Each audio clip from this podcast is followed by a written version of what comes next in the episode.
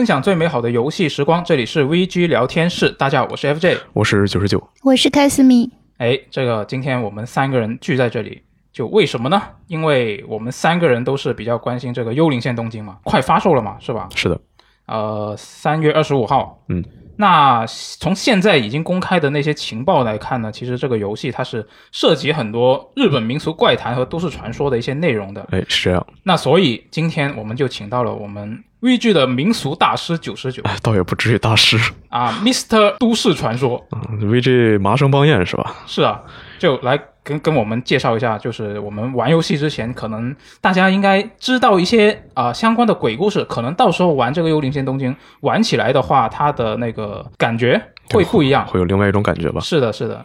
所以今天我们就来就来聊一下这个，然后我们也还请到了我们的 开斯米，他在我们的新闻兼职已经发过很多新闻了，可能很多听众都已经认识他了。是，那你今天你今天过来是主要是负责听鬼故事嘛？对你自己你自己害怕吗？就是对鬼故事这种东西我害怕这种真人戏的，啊，真人戏对，比如说就是拍成电影版的这种真人，什么以前小时候的《咒怨》啊，《午夜凶铃》啊。然后我举个例子，就是说像西方的那种恶灵上身，嗯，比如说是呃像蜘蛛一样反趴在墙顶，我是没问题的。克苏鲁系我是死忠粉也没问题。但是呢，你跟我说我床底下有一个人。有时候会伸出手来，或者我如果把腿伸出床边，他就会抓住我的腿。像这样非常真实的，有可能会在现实世界发生的这个鬼故事情节，就会吓到我。这个这个区别是人形和非人形的区别，我觉得是 ghost 和 monster 的区别。哦。那那行啊，今天看一下我们这个民俗大师九十九他讲的鬼故事能不能吓到你？呃，其实我觉得今天的故事并不会特别的恐怖，是吗？对，所以说一些呃觉得自己不是非常擅长恐怖故事的观众也可以听。嗯，那接下来我们就直接进入正题好了。好的，好的。今天这个主题是关于都市传说，然后准确来说呢是都市怪谈。嗯，就都市传说就是以现代或者近代都市为背景的传说故事。然后其实大家一说到这个都市传说，都会想到一些恐怖啊、灵异啊、诡异的事情。是那其实呢，它也不一定。那有些可能是比较幽默的，有些是都是像什么阴谋论，还有就是最近比较火的规则类怪谈。然后这种传说呢。其实，就连我们小时候说的什么玩火就会尿床，它也算是一种都市传说。啊，总之呢，它的内容就会非常的贴近生活，然后会反映一些当下民众的阅读口味和审美兴趣。嗯，然后很多事情是根据真实改编的，但是也有一些是完全架空的，其实就是现代版的神话传说。啊，但是为了让它显得更真实，有些就会说啊，这是我从朋友的朋友那里听来的故事。如果是玩过《流星之神》的玩家，会对这个这一句台词感觉就非常的熟悉。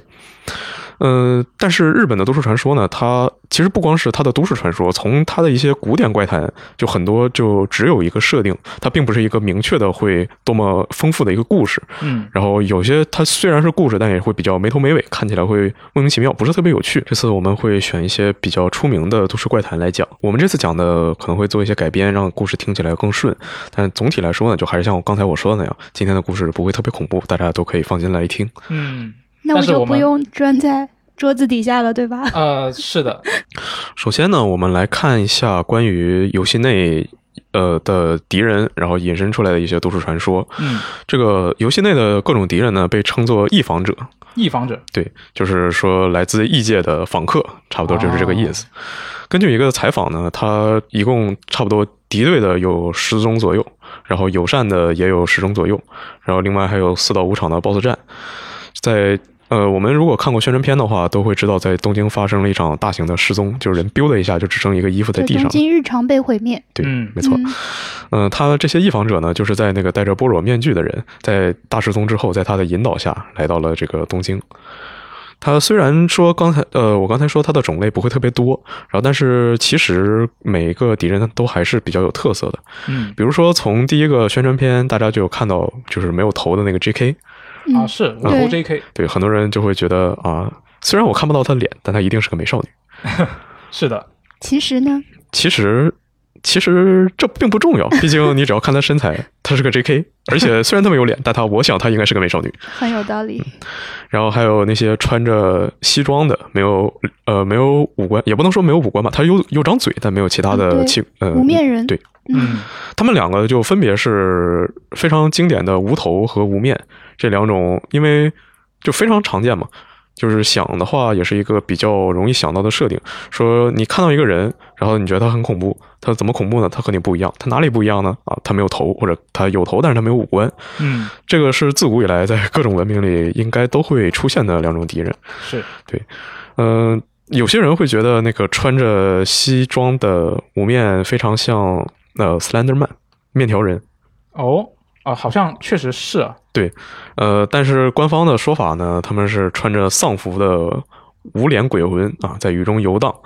原来那是丧服吗？嗯，我以为是上班族。哦我也以为最开始是上班族。我也以为是上班族，而且我在我忘记是哪一家媒体的采访了，他们里面说到说这些是压力很大的绝望的普通人，这看起来就完全就是社畜嘛。对呀对呀，呃穿着西装，穿着衬衫，在在工位上猝死的人，对，有些是那种非常瘦，看着就非常扭曲，还有一些肥仔，就可能也是社畜的标准形也有象吧。女性的那种对也有也有是的？是的。穿着嗯，工作服的，嗯。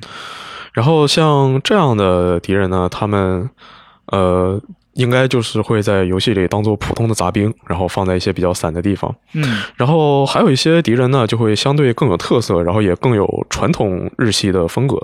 比如说，官方在采访中有提到，游戏里会有，比如说河童，比如说一反木棉，比如说露露手。然后这三种敌人呢，他们都会有自己的特性。比如说河童，他喜欢小黄瓜，所以主角就需要在身上带一些，这样才能遇到河童。嗯一反木棉，它是一种像一块布一样的妖怪，会飘在天上，所以主角就需要在升级之后，能提升自己在空中可能是滑翔般的能力，嗯这样才能和他开始追逐战。呃，露露手呢，它的脖子可以伸得很长，所以它就会在迷宫一样的小巷里面，然后你要跟随它的，可能是跟随它的脖子吧，官方没有说得很清楚，脖子反正就是你要追踪它的本体，然后找到它，打败它。哦然后这些呢，他们目前一个是给的情报不是很多，嗯一个是他们本身的故事也并没有太多可以拓展的，所以我们这次会挑一些游戏里其他的出现的敌人，然后来讲一下他们的故事。嗯首先呢，就来讲一个大家应该都有听说过的吧，就是裂口女。啊，听说过，嗯她在游戏里的形象就就是她属于那种让人一看就知道哦，这个她就是裂口女。哦她在游戏中会第一次出现的时候是穿了一个就是像风衣一样的外套，戴了一个大帽子，戴了一个口罩，手里拿着一把大剪刀。是嗯就即使说我不需要看到她把口罩摘下来，我也知道她一定就是裂口女。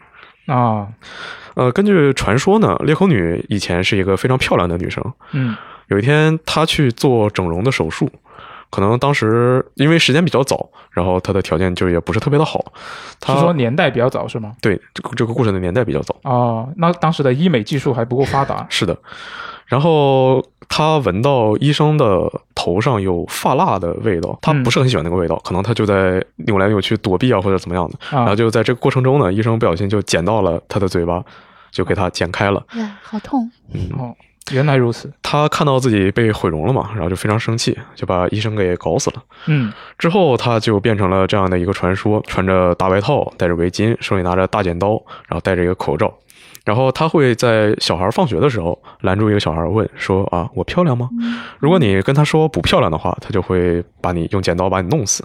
啊，如果是你说漂亮的话呢，他就会摘下口罩，然后说：“这样还漂亮吗？”然后如果你说漂亮的话，他就会把你的嘴剪开，让你变得跟他一样漂亮。那我有个问题，他为什么专下小孩？嗯，这个因为如果正经来说的话呢，其实就是小孩子他们比较精力旺盛，然后想象力也比较丰富，他们会听到一些故事，然后就互相传，嗯，就说：“哎，你知道吗？啊，我昨天放学看到个什么什么什么。”就我们就是如果说比较熟悉 A C G 文化的话，我会知道有什么校园七大不可思议，对，嗯，然后就都是小孩闲的没事儿在这瞎说的。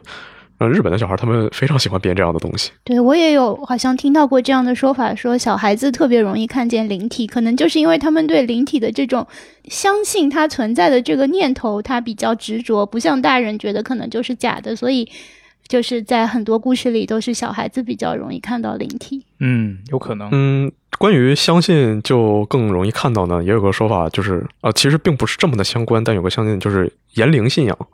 呃，这个东西是说我把它说出来，然后它就具有效力了。就比如说我在这里我要讲一个鬼故事，然后如果我跟你们说啊，这个只是我编出来的故事。它就只会是一个普通的故事。然后如果说我昨天遇到一个什么什么事，然后即使它是假的，如果很多人相信，它也可能会变成真的。我现在已经有点汗毛竖起了。嗯，然后我们继续来说这个裂口女的故事。嗯，因为她的设定是闻到了发蜡，然后才导致被毁容，所以有一种说法是，如果你随身携带发蜡的话，就可以用这个气味把裂口女吓走。但是因为这个传说它实在是流传的太广了，所以在各地都有不同的说法。也有些版本说，就是因为你带了发蜡，所以会被成为他袭击的目标。哦，那所以好像都说得通啊对，所以那各位男士如果有抹发蜡的话，平时要小心一点。这么可怕吗？还好我没有这个习惯，这里我们是不是需要插播一下什么带货呀？对并没有，请各各大广告商来找我们。空位可惜我空位们并没有。接到啊。嗯，然后还有一种说法呢，是在烈火女问她漂不漂亮的时候，你回答她普普通通，然后用这种模棱两可的回答会让她感到疑惑，这时候你就可以趁机逃走。还有一种更离谱的，就是说她问你漂不漂亮，你说我是田中的朋友，这样也可以被放过。啊，这什么原理？不知道什么原理，就反正日本的传说很多就这种莫名其妙，一点道理都不讲，不是他他他，难道不是应该有一个逻辑在里面吗？完全没有。比如说田中是他的什么人，或者是跟他有什么关系，所以他就他就可。能可能他在流传的过程中会编出各种各样的版本吧，然后但是就总体上来看的话，乍一看就非常的莫名其妙，非常的。哦，很无厘头，可能是男友之类的。不知道。然后这个裂空女的传说是在一九七九年的时候就突然就出现了。也不能说突然出现吧，其实根据一些人的考证，它在江户时代的一些传统怪谈里就有出现。这么早？对，只不过在呃八九十年代，医美这个技术流行起来了嘛，嗯然后但是又没有发展到很到位，所以会出现一些事故，有些人就会非常害怕，啊，然后就传出了这样的一个故事。然后这个也就回到了刚才我们说的，它会贴近人们的生活，嗯会在呃就同一样的设定，会在不同的时代，然后有不同的特性。是然后因为它时代传的太广了，引起了社会大众极度的不安。最开始是小学生就是互相讲故事，后来变成了真的他们相信，然后导致不敢去上学。家长觉得这个事情非常严重，后来学校甚至让警方协助，说加强学校周围的巡逻工作。呃，即使是这样呢，有些地方闹得非常凶，还是被迫呃停课了一段时间。嗯除了这种比较传统的游戏里，还有一个穿着红衣服版本的裂口女，她没有戴口罩，也没有戴帽子，但一样的是，他手里拿了一个大剪刀。嗯嗯、在日本呢，会有一个专门的关于红衣裂口女传说，不过这个听起来就嗯会比较温柔。它它不一样，跟别的裂口女不一样是吗？呃，它原本的故事并没有强调红衣这个特性，只不过是借裂口女讲了另外一个故事。然后，但是为了让它更具特色，后来在传的过程中会强调它这个红衣的属性。就是另一个版本的裂口女就。听起来像是什么闪光宝可梦之类的。呃，对，没错。嗯传说呢，有一天一个男人在街上走的时候，遇到了一个穿着红色外套、戴着白色大口罩的女生。嗯那个女生走到男人身边问：“你觉得我漂亮吗？”男人想了一下，说：“啊，很漂亮啊。”然后女孩就像经典的传说一样，摘下了口罩，然后说：“即使这样，你还觉得我漂亮吗？”她口罩下露出的嘴呢，这个两个嘴角一路开裂到了耳根的位置。然后男人思考了一下，然后说：“其实我的眼睛是看不到的，所以就算你跟我说即使这样，我也不知道是什么样子。”然后女孩拉起男人的手，让他摸了一下自己脸裂开的部分。男人一摸就感觉啊，我遇到了传说中的裂口女。然后女孩又问了一次：“即使这样，你还觉得我漂亮吗？”但是男人呢，他没有一点的犹豫，然后甚至还更加坚定了。他说：“你很漂亮。呃，我已经失去视力很久了，然后这段时间遇到了各种各样的人，有人像你这样突然跟我搭话，然后他们会跟我问路。大部分人发现我看不见之后呢，就会跟我道歉，说啊对不起，我不应该跟你搭话，表现出很同情的样子，然后好像很愧疚一样的就走掉了。但是只有你依然还想听我的意见，然后甚至让我触碰你，你把我当成一个普通人一样对待，是让我很开心。虽然我看不见你的外表，我不能凭外表来判断你是否漂亮，但对我来说你是很漂亮的。如果你不嫌弃的话，我希望能和你更多的认识一下。呃，然后这个女孩就愣住了。愣住了，对，他觉得你怎么不按套路出牌啊？是的，然后说呃，那那这个今今天今谢谢你，啊，这个但是今天我还有事，我就先先走了吧。然后这个女孩就跑掉了。从那以后呢，时不时就会有人看到在那个区域有一个拄着手杖的男人和一个穿着红衣服、戴着大口罩的女孩，好像感情很好的一样走在一起，一边走一边聊天。哦，哇，这个故事好不错啊，很温柔的感觉一个故事，对，很而且非常那种日系的温柔在里面。嗯呃，但是今天早上他们官方还发了一个新的宣传片，里面就正式出现了贴近的展示了一下红衣裂口女，她就是只是一个普通裂口女，而且一剪刀把主角给捅死了 那可能是因为主角不是瞎子。有道理。嗯，那他在游戏里的战斗力是比普通裂口女要强吧？嗯，这个目前还不太能看出来，啊对，但是有可能它是一个类似精英怪的东西。嗯，闪光宝可梦。对，因为是毕竟是红色的。嗯，然后说过裂口女呢，我们来说游戏里的另外一个敌人。另外一个敌人其实它到底是对应一个什么都市传说？目前我还不是很确定。它就是呃，宣传片里有出现一个穿着白色衬衣，然后一个红色背带裙，头发散着，也是没有眼睛，然后整个脸打开，里面就一张巨大的嘴，里面是那种很丑的牙，啊，有印象，有印象。就是这样的一个敌人。嗯，嗯，从它的外观来看，这个白色衬衣加上红色背带裙是非常经典的，就是厕所里的花子。哦，这个你们应该也都有听过这个名字。听过听过。嗯厕所里的花子呢，就是属于那种作死类的怪胎。说你要在夜里三点到学校的三楼的厕所里，然后从最外面的门开始敲，敲嗯三下，问花子在吗？然后没有人会回应你。你走到下一间敲花子在吗？然后还是没有人回应你。你走到第三间的时候呢，再敲三下花子在吗？里面就会有人用微弱的回答你在的。这个时候你打开那扇门，就会有一个穿着红色裙子的妹妹头小女孩把你拉进去，你就记了，啊，就直接记了吗？就直接记了。那如果那个厕所只有两扇门怎么办？呃，那就它就不成立了是吧？这会有什么学校在里面。会有什么学校的厕所只有两个隔间吗？呃，不好说，可能是特别小的学校，嗯、那就可能他们学校并没有花子在寄宿着。有可能。嗯、这个关于花子到底是要找小朋友一起玩呢，还是只是想找替死鬼呢？这个其实是不太好说的。所以我们就还是来看一下花子的这个怪谈吧。嗯传说中呢，花子是日本的一个小学生。有一天，他在上课的时候，突然想要去上厕所，他就哦。跑出去了。嗯。在厕所呢，他走到厕所门口，然后闻见里面有奇怪的味道。啊，当然不是说厕所那种该有的味道，就厕所不该有的奇怪味道。他闻到了有烟的味道，烟？啊有人在里面抽烟，啊，他就很好奇，感觉那个味道是从男厕所那边传过来的，嗯。他就站在门口看了一下，但是就也没有踏进去呢，就突然听见里面有人大喊一声啊，是谁？在偷看？他吓了一跳，然后马上就跑掉了，然后躲到了那个呃女厕所的隔间里面。嗯。他就听见外面有沉重的脚步声啊走进来，然后他是躲在呃一个比较靠中间的隔间吧，嗯。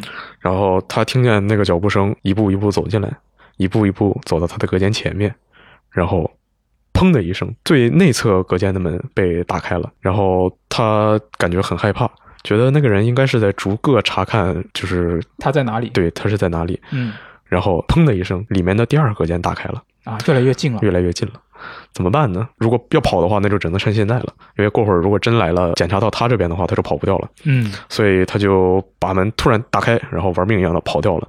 回去之后就装作呃好像什么也没有发生吧，努力让自己显得很冷静。嗯然后这个事情暂时呢也是被他给忘记了。后来他有一天呃在教室的时候，也不知道在干什么，可能是到的比较早。嗯当时他的班主任呢在教室里像批改作业之类的，然啊后就说啊，花子啊，你今天来的很早啊啊啊，是的，今天我妈妈送我来的，然后我们来的比较早。然后他的班主任说，哦，你妈妈平时对你上学，你们会交流什么吗？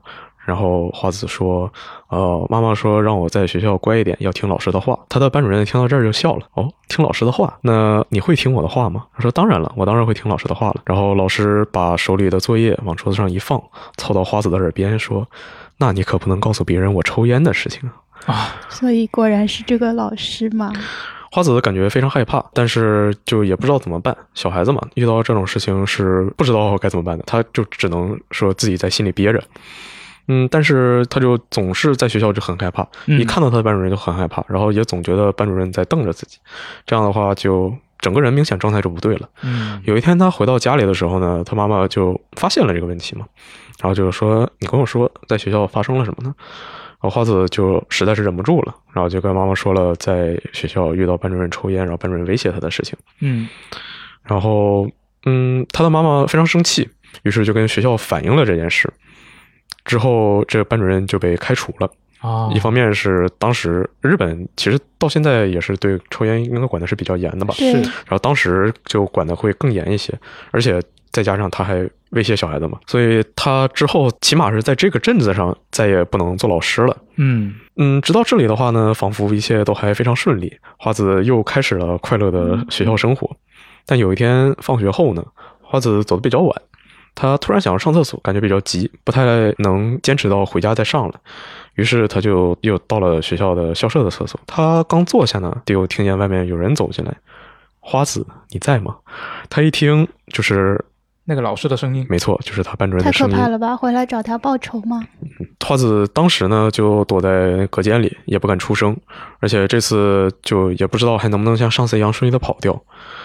上次老师是从从最内侧的呃厕所门开始打开，嗯这次老师从外面的门，第一扇门砰的被踢开了。花子你在吗？砰的一声，第二扇门被踢开了。花子你在吗？接下来就要到花子这里了，但是花子抱着头在那等，等了好长时间呢，也没听见开门的声音。他觉得，呃，难道说真的老师找不到我了吗？这时候抬头一看，老师正趴在厕所隔间门的上面，低头往下看。啊，花子，我不是说了吗？如果你跟别人说了我抽烟的事情，我是会惩罚你的。后面的事情就不要再描述了吧。呃，总的来说呢，就是第二天有人发现了花子的尸体，报警了。警察来之后呢，就是花子的妈妈也来了，发现花子穿的整个裙子都已经被血染成红色了，即使给她换上新的裙子，然后也还是会染成红色。嗯嗯，后来因为镇子不是特别大，然后那个老师也被抓住了。抓住之后，他就自己做的事情他全都招供了嘛。嗯但是有一个让大家没有想明白的事情呢，就是老师他说是在厕所的隔间里把花子杀掉，然后把他的尸体扔在了附近的呃花坛里。嗯但是警察他们是第二天在厕所的第三个隔间里发现了花子的尸体。哦，嗯，这个事情到底怎么回事呢？没有人知道，但反正老师也招供了，这个事情也就这么叫结束了。嗯所以九十九刚才说的就是我说的日常生活中有可能会出现的场景。就在我在商场里，商场里的这种洗手间都是特别高的，对吗？嗯然后上面也是有些商场上面是封住的，有些商场是空的。然后嗯空的那种就会让我特别害怕。我印象最深的就是有一次去看夜场电影，看完以后去上洗手间，只有我一个人，女洗手间里，然后我就会想到这一幕，因为这个从就是洗手间的上空伸出一个头，这个场面好像会在很多恐怖电影里都会有，嗯而且在那个一个很有名的电影《溯源》里面。也有这样一个非常，嗯，就是有名的名场面，就是那个校长从这个就是厕所这个上面伸出头来找这些小孩，所以是不是也是可能是有从这个故事里有启发的？那当时你在上厕所的时候会非常提防的、非常恐惧的看着上面吗？对对，会会。然后我那个时候感觉整个人就在不受控制的发抖，然后那个厕所的灯光又特别暗，然后我基本上是逃出去的。那你有没有考虑过，在你抬头看隔间上面的时候，会从隔间的底下伸出来一只手呢？现在刷小红书的时候会看到有这样的照片，如果是这样的情况发生，那一定是有偷拍狂，请你马上，请女生们马上掏出手机把它拍下来，然后把门踢开去抓他。说不定只是隔 间这不，是鬼故事，这是偷拍狂。说不定只是隔壁的人在跟你借手指。嗯，对啊，这也有。对，就说我我呃厕纸没了，你能不能借一点我？然后，但是这个也是鬼故事，我在《世界奇妙物语》里面看到过一个呃，红类厕纸似的。和蓝厕纸对对对对非常经典的，也是学校怪谈。对，嗯然后我们再回到这个故事上，刚才说他我没太看出他的真实身份是谁，因为除了花子呢，他这个角色是没有下半身的，嗯然后头发也是散着的，不像花子那样是一个标准的妹妹头。没有下半身的这个呢，然后他是在游戏里他是看起来像是用手在地上爬动，这对应了另外一个怪谈里的形象吧，就是半身死灵。半身死灵。嗯，它的日文原名就叫 k k k k，呃，所以就被直译为啪嗒啪嗒或者塔卡塔卡。因为日本人他们用的一些拟声词非常的怪，啊就是爬的声音对，就是在地上爬的声音。传传说呢，这是一个因为列车事故，然后被下半身被碾碎了，然后只剩上半身。因为天气非常冷，所以他的伤口瞬间就被冻住了，然后在地上爬了很久才咽气。当然，这个一听就很扯嘛，你得你得多冷，你才能瞬间就，对吧？但是我们还是来讲一下他的故事吧。这个故事呢，发生在一个寒冷的冬天，在深夜时分呢，一列火车在铁路上就正常的开，嗯，突然呢，司机看见前面有一个女人站在铁轨上，他马上想要刹车。但是已经来不及了，火车从那个女人身上碾过，继续往前开了几十米才停下来。发生这样的事情呢，肯定是要找附近的车站去报警。是，就是这个故事也是非常早的。当时的无线电不像现在的这么发达，嗯，再加上又是大雪天嘛，他们就需要步行去到附近的车站，然后去报告这个情况。嗯，然后车就也其实就不能往前开了。是，于是驾驶员和列车长就决定说，那我们去一个人留一个人吧。他们抽签决定呢，列车长留下，然后驾驶员去报警。在驾驶员从火车下去往那边走的时候呢，列车长他也没什么事情做，他就自己在车里看着车里那个就是烧煤的那个炉子，嗯，就开始打瞌睡。突然呢，就在他快要睡着的时候，他听见有啪嗒啪嗒啪嗒的声音。最开始他感觉是炉子里就是烧会爆开一些火星什么的，嗯，但是仔细一听呢，觉得这个声音好像是在车外传来的。他想了一想，这时候就觉得外面那个声音越来越近了，声音也越来越大了，啪嗒啪嗒啪嗒，而且还有拖拉东西的那种声音，就东西在地上摩擦的声音。过了一会儿呢，就是差不多可能能有半个小时、一个小时左右，驾驶员带着警察从呃下一个车站就回来了。但是没有看见列车长人在那儿，就只看见了在火车旁边有被差不多已经碾碎的一个女人的下半身。他们就开始到处找，找了好久，几乎在已经不抱希望的时候，司机偶然间抬头一看，旁边的一个电线杆上面是列车长抱着电线杆爬在上面，然后已经冻死了。在电线杆的底部是一个只有上半身的女人抱着电线杆，做出要往上爬的动作啊。所以这个尸体就是分成两半，上半身在自己行动去找那个列车员。是的。那这个这个女的本来是个人，还是本来就是鬼？这就不知道了。嗯。哎，我有个问题，现在三个故事听下来都是女性，就是鬼的性别都是女性。好像是啊。是。对，好像是啊。因为弄个男人的话，可能不那么吓人吧？这样的吗？因为你想想，呃，经典恐怖游戏里的男性形象，你会想到什么呢？三角头。嗯，他不是靠直接吓你的，他是拿着那个四十米大刀，嗯、要一刀把你劈了。有道理，对，嗯、好像恐怖游戏里的男性角色都是以那种力量性为主，就比较魁梧或者就是比较巨大的那种。嗯，而且好像大多数都不是鬼啊，或者是幽灵那一系的，可能是一些什么连环杀手之类的。对，嗯嗯。刚才我们说到的裂口女和花子都是呃和学校非常相关的。这个半身死灵呢，它其实也是校园七大不可思议之一，只不过流传的就是另外一个版本了，但是也是和学校非常相关。传说有一个高中的男生在傍晚路过学校的游泳池，然后想要就是回家了。嗯，他在准备回家的时候呢，看到在教学楼的一楼窗户旁边有一个看起来很好看的完美少女，嗯、一边笑着一边看着自己，就是上半身趴在窗台上那种感觉。哦。他在想说：“哎，这是新来的学生吗？我没有见过呀。”一边想着呢，一边就对那个美少女说：“哎，我们要一起回家吗？就一起出校门。”那个女孩呢就说：“好啊。”在这么回答之后呢，两只手在窗户上一撑，就从窗户上翻出来，然后跳了出来。啊，他在几楼？他在一楼。哦，但是呢，这个男生马上就被吓到了。嗯，因为那个女生呢，她是没有下半身的，她只用手，然后非常快的啪嗒啪嗒啪嗒就朝这个男生爬了过来。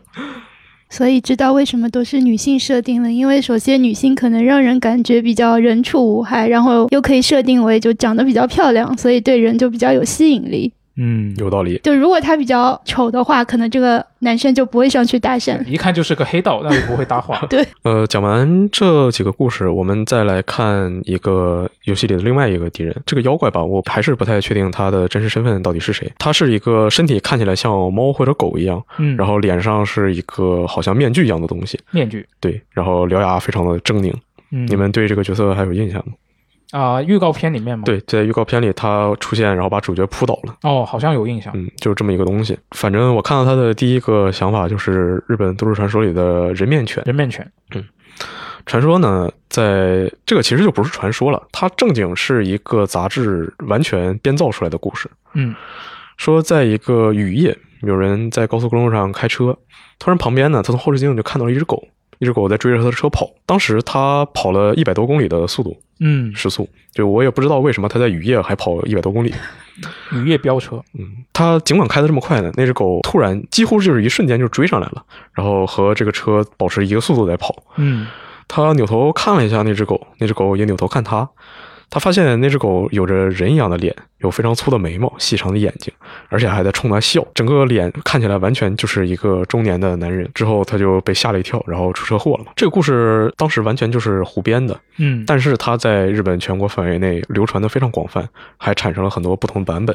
比如说，有人晚上丢垃圾的时候，看到垃圾桶有一只野狗正在翻垃圾桶，他觉得可能会把垃圾搞乱啊，然后弄到处都是啊什么的，嗯然后就想去赶走它，对，想去赶走它，去去骂那只狗，是吧不要在这里翻垃圾。那只狗回过头，居然还回了他一句：“你少管我。”就听起来有点搞笑，然后对但是好喜感的对感觉其实是一个，就是毕竟都市怪谈也会有这种搞笑的成分嘛。嗯而但是这个故事它流传的非常广，甚至让很多人他会报警，然后说我家附近出现了人面犬，警察能不能帮我把它赶走啊？或者有一些人就是看着家里自己养的狗，他就觉得很不是滋味儿，然后甚至会把自己的狗扔掉。啊，啊，就这些狗就被平白无故就担上了这个锅嘛。是的，嗯，所以在日本，大家打电话报警说看到鬼是还挺常见的吗？这我就不太清楚了。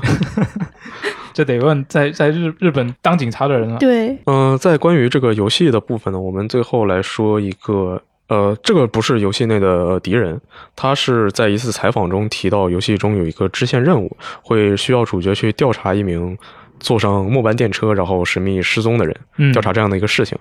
这个就很也不能说很明显吧，但是你一说到电车，一说到怪谈，那联系在一起，大家第一个想到应该都是如月车站。嗯你们就会有听过这个故事吗？啊，名字听过，但细节不清楚哎，。我不知道这个故事。啊，那太好了。嗯，太好了，那我就做好准备。如月车站是一个非常经典的日本都市怪谈，然后他在今年的六月还会推出一部同名的电影，哦，然后我还挺期待的。嗯。这个最开始是它并不是一个真正的故事，在日本的一个论坛上，就是逆向 RCH，在上面有人发了一篇帖子，然后被人后来整个记录下来，然后当成一个故事流传。楼主呢，她是一个女生，她在二零零四年一月的有一天晚上十一点多，突然发了一个帖子，说或许只是我的错觉，但大家能听我说吗？平时我通勤坐的电车七八分钟就会就是到站一次，就会嗯停下来嘛。嗯但是我今天坐的这个，它有二十多分钟没有停了。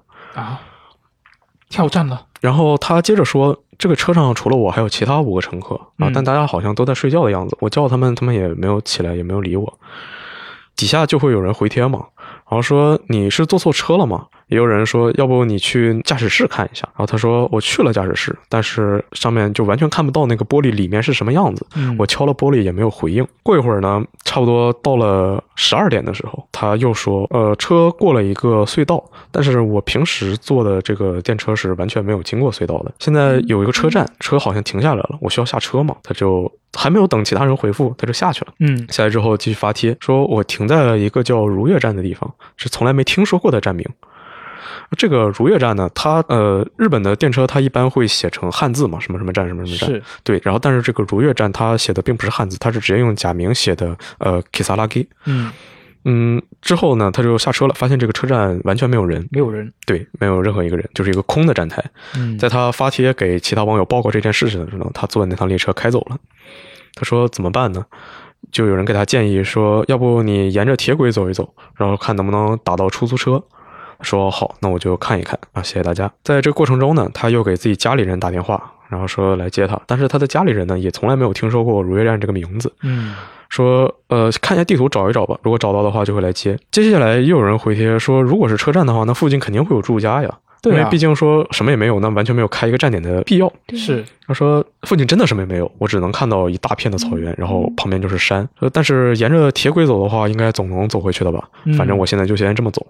有人说建议他报警，他说我已经给。警察打过电话了，然后但警察说完全就是恶作剧，根本就没有如约站这个地方，然后反倒我还被骂了。那这女孩子胆子还挺大的，还敢自己往回走。嗯，嗯确实。对，有人让他描述车站附近，然后就说没有任何特别的要素可以就是能判断出这里是地标啊什么对的，完全没有。嗯他一边走，然后一边就在看手机发帖嘛。他说远处传来了像太鼓和摇铃铛一样的声音，然后说：“我该怎么办呢？”有人给他建议说：“那就赶紧回到车站去吧，然后起码那还有个地方待。”但是他说：“我太害怕了，我完全不敢回头，我不敢往那个方向走，我只能继续沿着铁轨往前走。”他过了一段时间，差不多过了就到了两点钟的时候，凌晨两点钟的时候，他发帖说：“刚才身后有个人突然跟我搭话，说在铁道上走路是很危险的。”他回头一看呢，离他大概十多米的地方站着一个呃老爷爷。嗯但那个老爷爷呢，只有一条腿。在说完这句话之后，马上就消失了。他说他已经害怕到几乎动不了了。过了一段时间，他又发帖说这个太鼓的声音好像比刚才更近了哦，但是我已经快要走不动了。等到两点四十五分的时候，他又发帖说：“我走到隧道的门口了，这个隧道的名字叫做伊佐冠，后面的声音已经离我非常近了，我想赶快从隧道穿出去。”有人回复说没有查到这个地方，没有查到这个隧道这个名字。嗯过了一段时间，到了三点十多分的时候，就相当于他在隧道里面走了差不多半个小时，好久啊。对然后说我出隧道了，前面好像也站着人，谢谢大家建议我沿着铁轨走。现在我要去走到那个人那边问他一下，这是到底是什么地方。嗯之后他就有一段时间没有回复，然后那个楼里就大家都在不停的说话，说不要过去，在这个时间有人站在铁轨上，这怎么想都很奇怪吧？对，好像是啊。但是他还是过去了。嗯过一段时间，他说啊，谢谢大家担心我。这个人他还挺亲切的，说要开车送我去附近的车站，然后那边有类似宾馆一样的地方，嗯，然后说我准备住在那儿。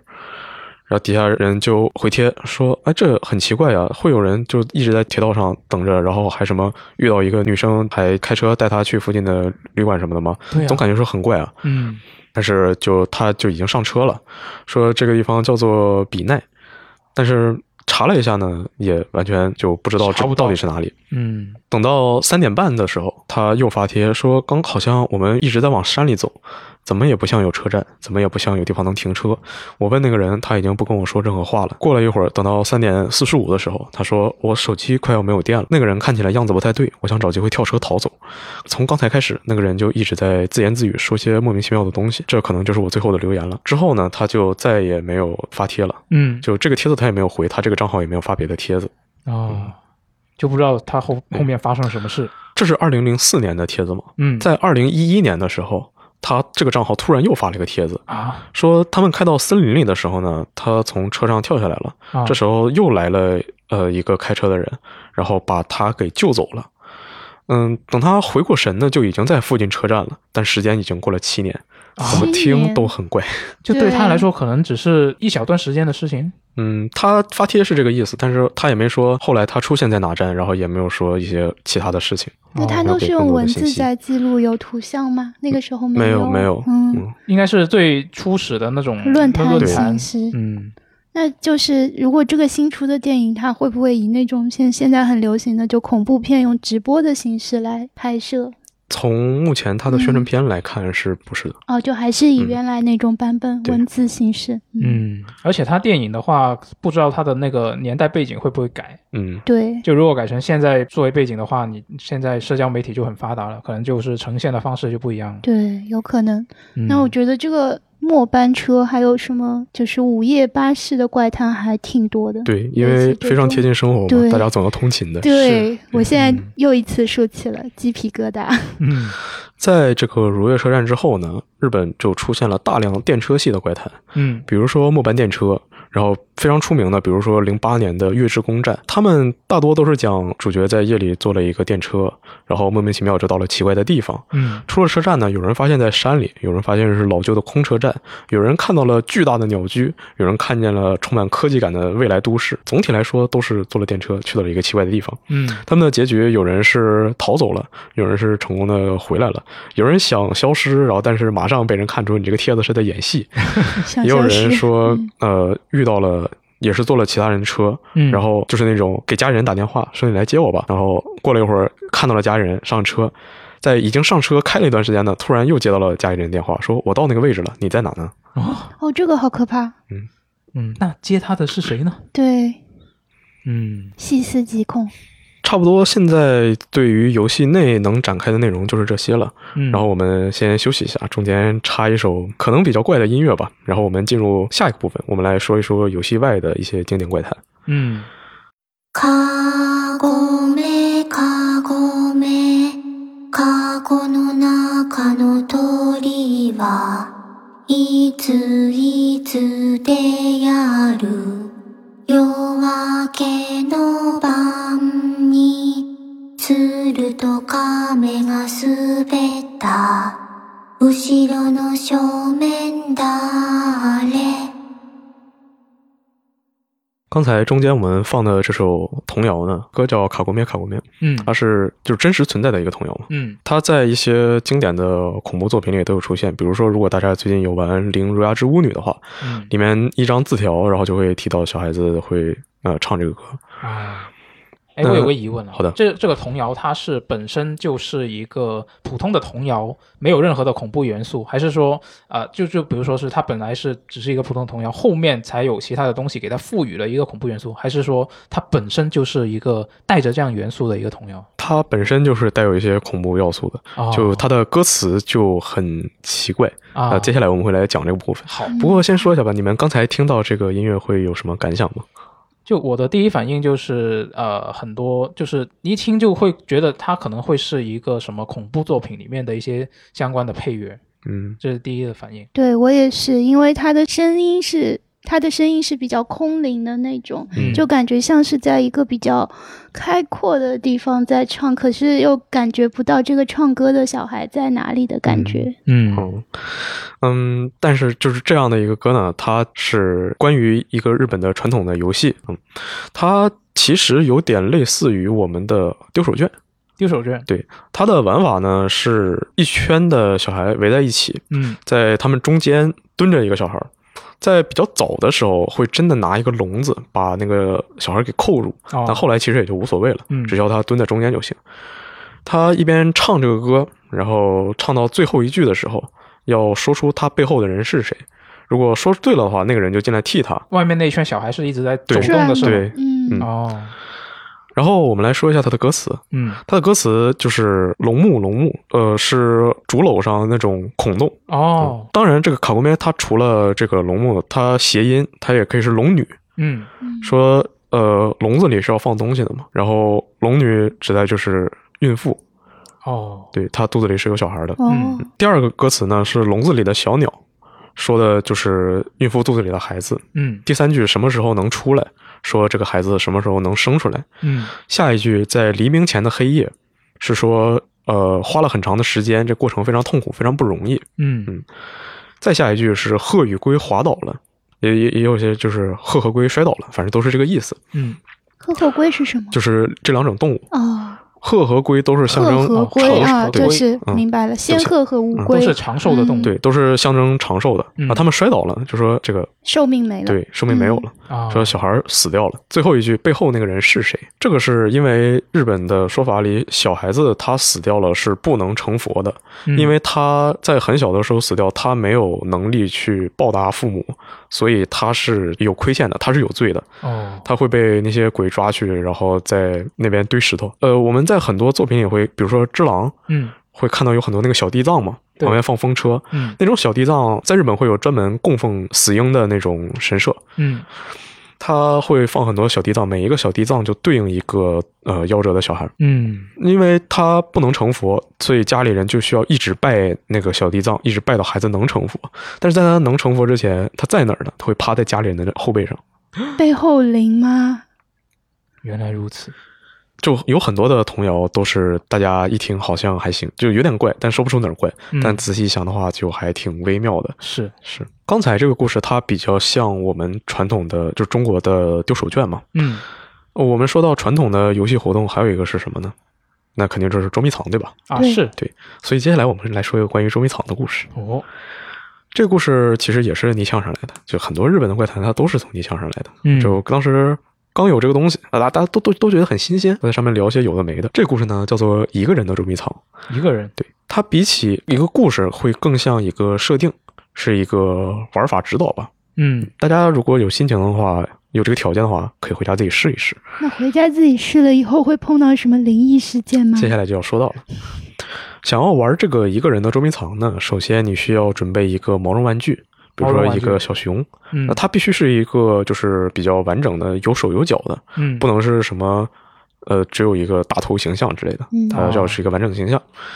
然后呢，你要准备一些大米，大米，对，准备缝东西用的针线，还有准备一把刀，准备一杯盐水。首先呢，你要给这个动物起一个名字，嗯，比如说你给它起名叫啊，冰墩墩，好，你叫冰墩墩。突然间不恐怖了，然后你把它肚子里的那些填充物全都掏出来，啊，是又变恐怖了。没没事，它叫冰墩墩。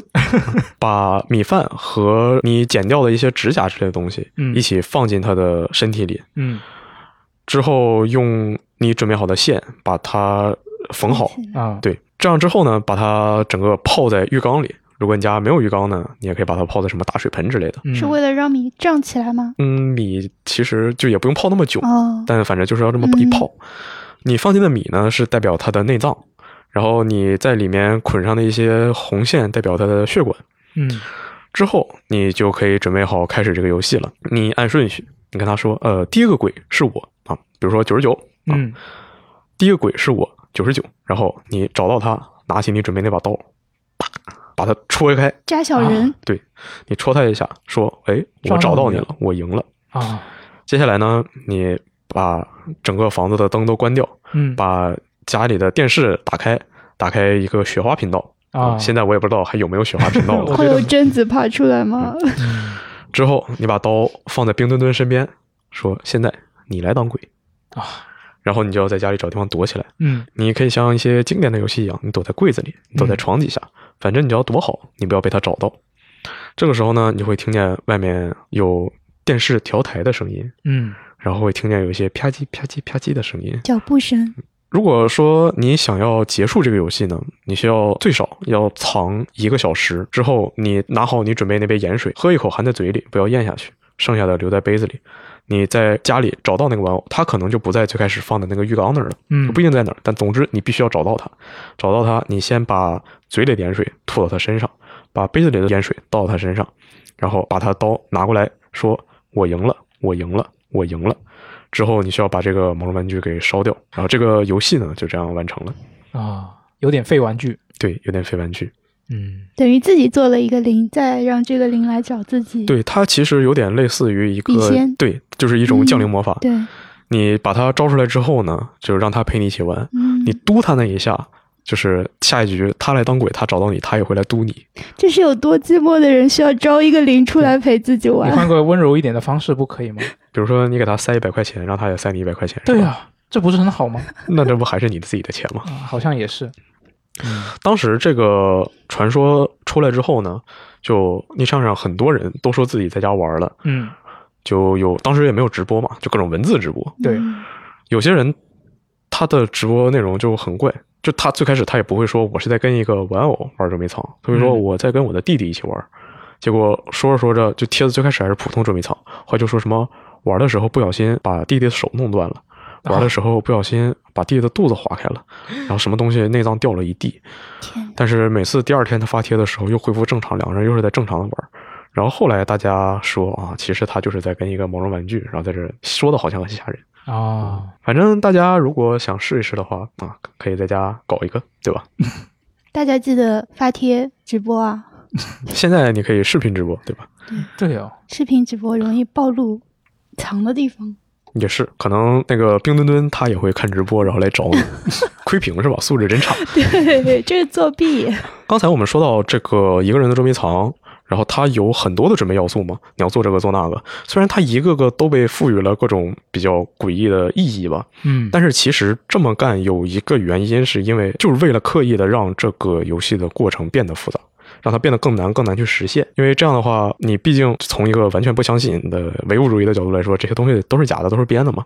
但是总会有人去试，然后试了就会说啊不成功，你这个是假的，那怎么办呢？我就弄得很复杂，然后中间就说，哎，你这里做的出错了，所以你不成功，不是我写的帖子有问题。嗯，这个东西也是自古就流传的。嗯，比如说，你们有看过伊藤润二的漫画吗？看过，嗯，我没有，嗯，那你会对双一这个形象有印象吗？就是一个头上绑着蜡烛，嘴里叼着钉子，那我一个小我我男孩知道那个，好像有印象对好，像有印象。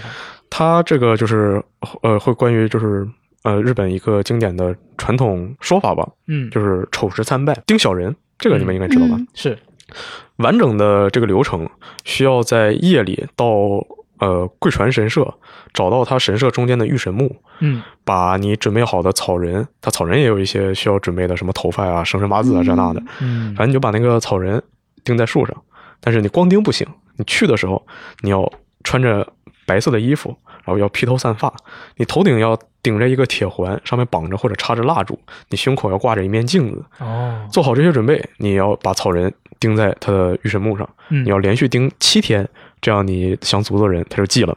哦，为什么这么复杂呢？为什么呢？因为别总让人去尝试，对吧？原来如此。对，我觉得要准备那个铁环，那个东西你可以拿家里就是燃气灶上钉锅那个东西，它就是为了让你不好准备这一套流程，而且你去神社，你第一天晚上摸进去了，你第二天晚上摸进去，你能连着七天晚上摸进去哦，所以不是说嗯把它钉在那边七天就可以，是你每每天晚上都要去盯，对持每天要钉天的意思。对嗯而且那神社的人也不少，他们不会看不见那儿有个草人了，对，对，所以他弄得这么复杂，就是为了让人不要成功，嗯，然后维持他的这个神秘感。明白了。然后接下来我们来讲两个比较出名，然后比较传统的正经的故事吧。嗯嗯首先，我们来说八尺大人。为什么要说八尺大人呢？因为在《生化危机》村庄八尺夫人，对出了之后，他这个形象实在是太出圈了。对但是我看了一下，很多人都会说啊，八尺大人，八尺大人，但是很少会有人真的知道八尺大人他原本的设定是什么样子的。哦，嗯然后最后在这个故事讲完之后，我也会说一下为什么我觉得我不想叫《生化危机》村庄里那个夫人叫八尺大人。啊嗯这个故事呢，也是一个发在逆向上的。呃，楼主说，我以前经常会去我爷爷家，他家离我差不多是骑车呃两个小时，坐车也就几十分钟的路程。嗯嗯，但是从高三的一次春假开始，我就再也没有去过，已经十多年没去过了。倒不是说我不想去，只不过我现在已经完全不能去了。啊，为什么呢？当时我在放春假，所以就到爷爷家那边去玩。我坐在院子里晒太阳，感觉还挺舒服的。这时候我突然听见了“噗噗噗噗”这样的声音。嗯大白天的，对，听到奇怪声音呢，他觉得这个就一听就是人发出的那种声音，嗯，但是他又不知道是什么，于是就循着这个声音的方向去找。然后他在院子的围墙上看见有一顶白色的帽子，就在围墙上方像飘着一样。嗯、他就很奇怪嘛，盯着那个帽子就看，看着看着发现那个帽子开始动，往围墙的外围移动。动着动着呢，在围墙的一个缝隙中间出现了一个女人的脸，他就吓了一跳，因为那个围墙那个围墙有两米多高，嗯嗯，说怎么可能有人这么高，对那么高戴着帽子正好都能从上面露出来呢？说会不会是踩着高跷之类的？虽然觉得很奇怪，但倒也没觉得太害怕。等到晚上吃饭的时候呢，啊，之后这个女人就这么走远了，走掉了，啊，这个楼主也没太当回事。等到晚上吃饭的时候呢，他就把这个事情当成一个趣闻吧，嗯就跟爷爷奶奶说起来，说我今天在院子里看到一个很女人，然后呃长长得很高，然后说是这边有人喜欢练高跷什么的吗？他家里人也没当回事儿，哎，还有这样的事啊。接下来他就说，然后他那个人整个比围墙还要高，戴着一个白色的帽子，然后还是发出噗噗噗这样的声音，他就觉得马上爷爷奶奶的动作就就僵在那儿了，就不动了，然后 说爷爷就很生气，很惊慌的样子，跟他说啊什么？你什么时候看到的，在哪看到的，然后你跟他就有什么交流吗？楼主他就被吓到了嘛，突然见到这样的这这样一个架势，嗯，嗯。就老老实实的回答了。然后他的爷爷就呃很慌张，然后在街子呃在屋子里到处踱步，呃他的奶奶就在原地一边颤抖一边哭。楼主说也不知道怎么回事，嗯怎么，但是就爷爷也没有回答他，说啊你今天就住在这里，不要走了，你不能回去了。就好像是发生了很不得了的事情。之后，他的爷爷跟奶奶说：“啊，就拜托你照顾他了，我要出门一趟，我要去把 K 找来。”他这里就是说的是一个人的名字，但是因为他网上他不能提人的名字嘛，哦他就是用 K 来代指，缩写，嗯嗯留下这样的一句话呢，也就出门了。楼主就跟奶奶说：“啊、到底是怎么回事呢？”奶奶说：“啊，你被一个叫做八尺的，这个在中文的语境其实没有太对应的词，就是我总不能说它它是一个东西吧，反正就是这么的一个存在，你被他给盯上了。一个 mono，对，嗯 说爷爷会想办法的，你什么都不用担心。但是奶奶看起来依然还是非常的害怕。呃，在爷爷回来之前呢，奶奶就开始给楼主讲故事，说这个八尺大人到底是怎么回事儿。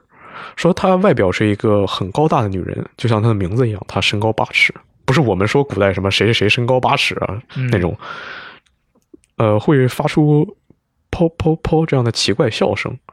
这个、啊是笑声啊，对，这个其实就是还是说日本它的拟声词用的很怪，嗯，它原文写的是波波波波波波嗯啊啊，就更怪。嗯嗯 有人看到呢是穿着丧服的女人，有人看到呢是一个年轻的小姑娘，但总体来说，大家看到的都是一个穿着白色衣服、非常高大，然后会发生奇怪、恶心的声音的一个女性。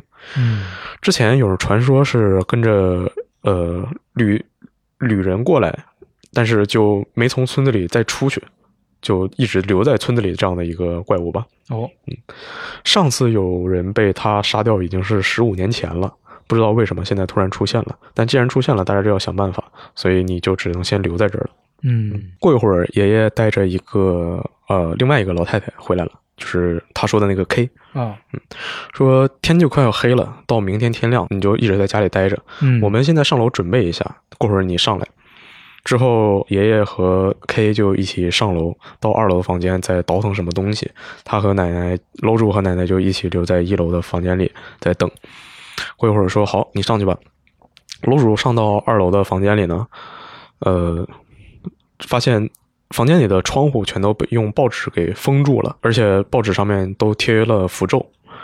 在房间的四个角放了盐堆，盐对，因为日本说是盐都是盐驱邪。驱邪，在房间的正中央呢，用木头搭了一个像小箱子一样东西，像祭坛一样，嗯上面放了一个小佛像。说天就要黑了，今天晚上你就在这个房间里待着，到明天早上七点之前都不会出来。我们就在这个房子里，但是我们不会不会来找你，你不管听到什么，你都不要出来。嗯说你我那个 K 跟楼主说，我给你找一个护，我给你一个护身符，哦你拿着它，但有什么事情的话，就到佛像前面去祈祷。嗯嗯然后那也没办法，楼主就这样在房间里这么住着呗。就像唐僧被保护在这个圈圈里面一样。嗯呃，房间里是有电视的，然后家里也给他准备一些点心，那他也没什么事儿干，就一被边隔离了，对被隔离了，居家隔离 十四天。对，嗯，他就在房间里一边吃点心一边看电视，看一些深夜档的节目。嗯，也不知道看的是什么。呃，差不多到了半夜一点钟的时候呢，就说他感觉好无聊啊，但是也没办法，他也不能出去，也不能怎么怎么样。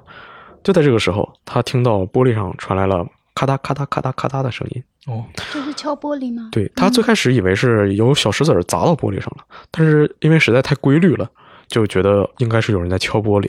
他很害怕，尽全力让自己相信只是外面有风吹的声音，但是发现这个声音越来越大了，然后敲的也越来越急了。就非常害怕，只能把电视的声音调大，装作外面什么也没有的样子。这个时候呢，他听见房间的门口传来了爷爷的声音，说：“你自己一个人在里面没关系吗？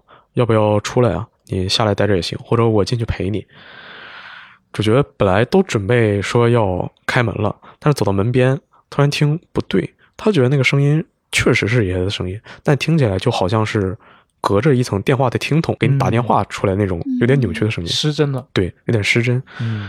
然后而且又想起之前说，不管发生什么，我们都不会上来找你，你就自己一个人在里面待一夜，他就又缩回去了。那这样的话，门那边也有声音，窗户那边也有声音，虽然不知道到底是怎么回事，但是还是非常的害怕。嗯当时在二楼应该也不止两米多了，他想象的是总不能直接从窗户探头进来吧，但是一想到说八尺大人在下面踮着脚伸起手这么敲玻璃，还是有点害怕的。是嗯，他扫了一眼房间周围的角落，就那里放的盐嘛，发现盐最上面的那个尖端已经全都变成黑色的了。啊是因为已经被侵蚀了吗？对，哦，他就只能紧握着护身符，跑到小佛像前面，然后努力的祈祷，把自己这辈子能想起的所有经文全都念一遍，反正就请救救我吧。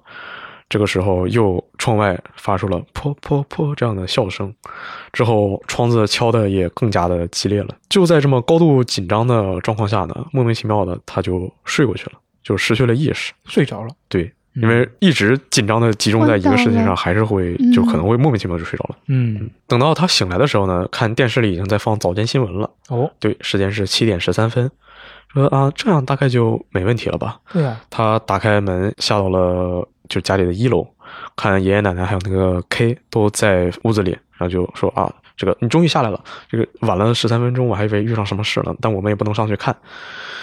就说这个最困难的地方差不多已经过去了，但是还没有结束，接下来事情还会继续。还有，嗯他房间里那些就是四角放的盐已经整堆都变成黑色的了。嗯他爷爷说：“我给你爸爸打电话了，他已经快要过来了，而且我也叫了一些其他的人。”他走到院子里，发现院子里停了一个像小面包车一样的几辆车吧，嗯然后有很多不认识的中年男人都在院子里。嗯，说你们上车，就挨个就上车了。这个楼主他坐在最中间的位置，他周围环绕了八个人，把他就是围继续在中间包起来。对围住，说现在开始是非常关键的时候，我们要往镇子外面走，你不要出声，然后也不要往窗外看，就这么往外开，给了他一个新的护身符。嗯这么握着呢，一边开，开着开着就就其实开的也非常慢，可能时速都没有二十公里。嗯走着走着说快要到村子边上了，然后接下来很关键，之后 K 就开始呃念经。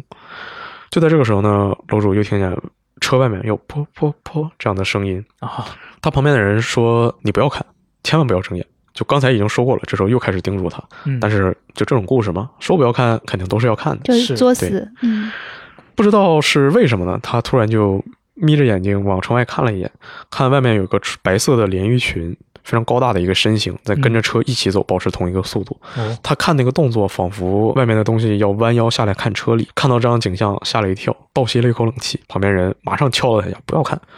但是可能已经太晚了吧，嗯他听见哐哐哐敲车顶的声音，哇然后这个声音越敲越激烈。旁边的人虽然说看不见巴士大人，也听不见噗噗噗的声音，嗯，但是敲车顶的声音是能听见的。他能感觉到周围明显所有人都紧张起来了，哦，但是也没有任何办法，就只能所有人攥着护身符继续往外开。开了一段时间呢，K 说啊，可以了，终于成功了。说我们已经到了这个镇子的外面，所有人都放松了嘛，嗯长出一口气，没问题了。后来他了解到，这车上的人全都是和爷爷有血缘关系的，嗯虽然有些人关系不是特别近，但还是尽量能找到一些多的人。为了迷惑八尺，让八尺大人不会在一下就找到楼主在哪儿，哦，大家都是已经做好了替代他被怎么怎样的心理准备，太伟大了吧！吧！嗯后来就说这个地方你就不要再来了，这个镇子是有结界的，因为在门口放了一些小地藏的雕像，嗯他没有办法从这个镇子走出去。说，但是你以后你就不要再来了，你如果来的话，还会被他们盯上。哦，在故事的最后，楼主补充了一下，说为什么我突然要把这个故事拿出来给大家讲呢？因为前段时间我接到了奶奶打来的电话，说不知道为什么封印八尺大人的地藏被人弄坏了，而且那边正好是通向你家方向的路。天哪！然后这个故事就结束了。楼主最后补充说，他想说服自己，那只不过是迷信而已。之前看到的也是，呃，可能就是精神太紧张了，但是他又非常的害怕。如果说在生活中再哪次听见噗噗噗的声音，他到底该怎么办呢？嗯这个故事戛然而止。嗯，虽然说了八尺大人的故事，但是我还是希望大家不要在评论区里刷一些八尺八页的之类的内容啊，不太好，不太好。嗯之后我们来说一下，就是刚才我说到生化八嘛，毕竟这个故事也是因为生化八我才决定要说的。是，呃，按照官方的说法呢，他们是把生化七里面米娅的模型加上了长裙和帽子，但是感觉并不是很吓人，怎么办呢？他们就把角色体型给拉大了。我不知道为什么他们会觉得把人拉大就会更吓人，反正他们就这么干了。嗯之后，因为设计这个角色的时候，想要搞一些呃，一九六零年左右，当时一些女性演员的服装风格，是，想要弄一些比较哥特但又不那么传统的一个设计，所以最后弄出了这样的一个形象。嗯官方在采访里说，灵感来源是就这些，一个是当时的演员，一个是亚当斯一家，就这也比较重要。他们是没有提到八尺大人的，是，但毕竟你说美术团队那么多日本人，这个东西做出来，而且他们还做恐怖游戏的，做出来看，他们自己难道说不会觉得，哎，八尺大人，他们不会这么想吗？但是既然他们依然在采访里没有说到，可能他们设计的时候就真的是没有参考这个形象，只不过碰巧，呃，看起来是会比较像。嗯，然后时间也差不多了，我们就来说这一期的最后一个故事。嗯，这个故事叫《山之剑》，或者叫山之剑对，呃，物件的剑，左边一个人字旁，一个右边一个牛。哦，然后也有这个故事叫《山之怪》。山之怪，嗯，这讲的呢是，呃，主角是一个父亲，他有一天带着他的女儿出去兜风，开进了一条普通的山路，之后为了吓唬女儿嘛，开的就比较野，冲进了一条没有铺马路的那种小土路。哦，嗯，感觉还挺有意思的，因为他们平时也经常会这么玩儿。然后女儿就说，就是开玩笑那种说啊，你不要乱开啊，注意安全什么的。但实际上，大家他们两个玩的也都很开心。嗯，但是这么开着开着呢，没过多长时间，车引擎就熄火了。熄火了，对，那他们要下车吗？说在深山里呢，手机也没有信号，他自己也不太会修车，感觉没有办法了。如果要走回上一个就之前他们来的路上吃过的小餐馆，嗯他也不知道要花多长时间，那感觉可能要半天或者一天。啊，说那就先在车里待着吧，毕竟天色也晚了，我们等到明天一早上再往回走。嗯，就一边忍受着山里那种冷气，但也没有办法，就这么准备睡了。天黑了，呃，山里什么声音也没有，他的女儿就坐在副驾驶睡着了，周围只有风吹过树叶那种沙沙的声音。嗯，博主说：“那我也睡吧，毕竟晚上也没地方去，也没什么事儿干。”闭上眼睛呢，他就觉得听到什么声音，他听见山里回荡着 “ten so mitsu” 这样的声音。啊，他原文是用假名来写的，所以嗯就也没有说他这个到底是什么含义。但总之，他就是听到这样声音。最开始他觉得是自己是听错了，因为这个声音非常不自然。他感觉这个声音离自己越来越近了，所以他睁开了眼睛。他在远处的树之间看到了一块白色的，不知道是什么东西，一晃一晃的朝车这边过来了。如果要描述的话，就是那个东西没有头，只有一只脚，一跳一跳的过来了。一只脚，对，没有头，对，然后他的旁身子两边的手臂就像是在玩跳房子的时候，为了维持平衡那样的哦左右张开的对，张开不断的摇晃。那他就像是在单脚跳的感觉。对，因为他只有一只脚嘛，他就是一路哦跳过来的。他感觉很害怕，然后但是当时又觉得说这个东西感觉还是不要让女儿看到比较好吧，嗯，所以也没想叫醒女儿，说会不会他就这样走向另一个方向，离我们越来越远了呢？嗯他的那个声音就越来越近，越来越近。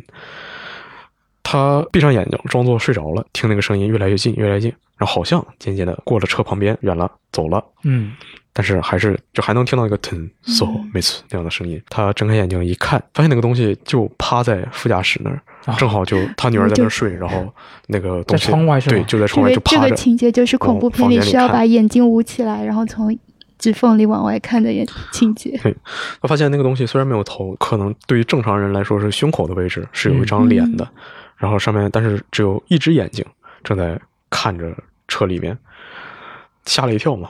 嗯，突然也不知道哪儿来的勇气，大喊一声：“啊，你这家伙，离我的女儿远一点嗯，伟大的父！”亲，在他这么喊的瞬间呢，那个东西突然就消失了。啊，他女儿也被吓醒了，说怎么回事儿？看啊，说没没事，我看到什么东西。然后说那我们呃赶紧走吧。试着打了一下火，然后发现车发动了，那就赶紧走，马上就照着原路返回了。嗯，开着路上呢，女儿就很沉默，然后说那个可能是还没睡醒吧。但是过一会儿呢，就听见女女儿一直在低声的说：“他进来了，他进来了，他进来了，他进来了，他进来了。什么？